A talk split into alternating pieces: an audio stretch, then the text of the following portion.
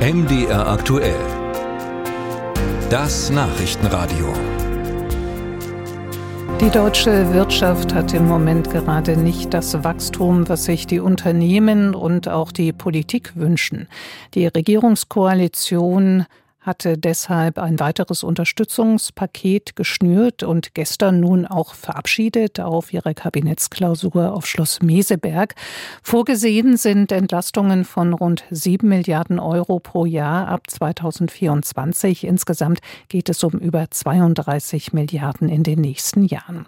Doch wie zufrieden ist die Wirtschaft damit? Am Telefon ist dazu jetzt der Präsident des Arbeitgeberverbandes Gesamtmetall, Stefan Wolf. Ich grüße Sie. Guten Morgen. Herr Wolf, es sind viele steuerliche Erleichterungen, mit denen die Koalition Investitionen und damit das Wirtschaftswachstum anschieben will, bessere Abschreibungsmöglichkeiten, günstigere Verlustgewinnverrechnungen.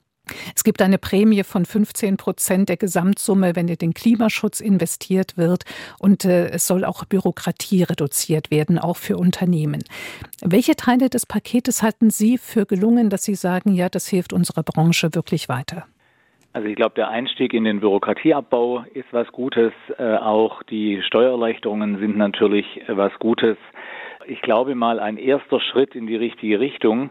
Aber es müssen natürlich jetzt auch Taten folgen. Das heißt, die Dinge müssen schnell und effizient umgesetzt werden. Und in Anbetracht der schwachen wirtschaftlichen Lage im Moment und auch was wir fürs zweite Halbjahr erwarten, äh, brauchen wir auch noch weitere Sofortmaßnahmen, die über das hinausgehen, was jetzt in Meseberg beschlossen worden ist.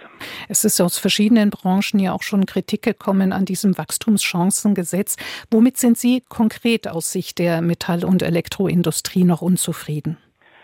Ehrlich gesagt, eine Regierungsklausur kann Fehler, die eben äh, rund 20 Jahre äh, gemacht worden sind und wo man einfach aus Substanz verloren hat in der deutschen Wirtschaft, ähm, das kann das nicht wettmachen. Ich glaube, wir brauchen jetzt ein dringendes äh, Aufbruchsignal wir haben demografische Baustellen bei der Rente, bei der Gesundheit. Wir haben ein Problem bei der Infrastruktur von Schulen.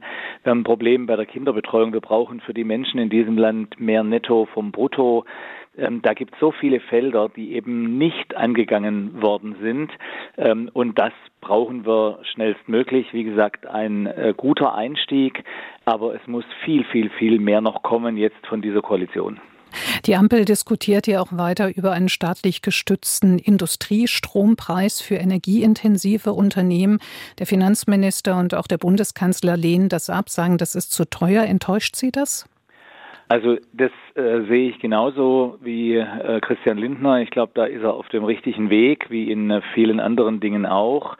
Das äh, hilft uns nur kurzfristig, das hilft nur wenigen energieintensiven Unternehmen, das hilft aber nicht in der Breite. Und ehrlich gesagt, die kleinen und mittelständischen Unternehmen und Familie, gerade Familienunternehmen sind genauso betroffen von einem hohen Energiepreis, von hohen Energiekosten und äh, die außen vor zu lassen, das halte ich für einen Fehler, denn gerade die Familienunternehmen, die mittelständischen Unternehmen, das ist das Rückgrat der deutschen Wirtschaft und ich würde mir wünschen, dass man das über die Stromsteuer macht, dass wir hier Reduzierungen kriegen in der Stromsteuer, die auch bei den Menschen in unserem Land ankommen, bei den Privatpersonen. Und wenn man dann für energieintensive Unternehmen noch zusätzliche äh, Subventionen äh, gibt, um die zu entlasten, dann kann man da sicherlich drüber reden. Aber so ein Kombinationsmodell, das wäre für mich äh, das Richtige. Und äh, wie gesagt, die Senkung von Stromsteuern oder die gänzliche Abschaffung von Stromsteuern kommt eben bei allen an.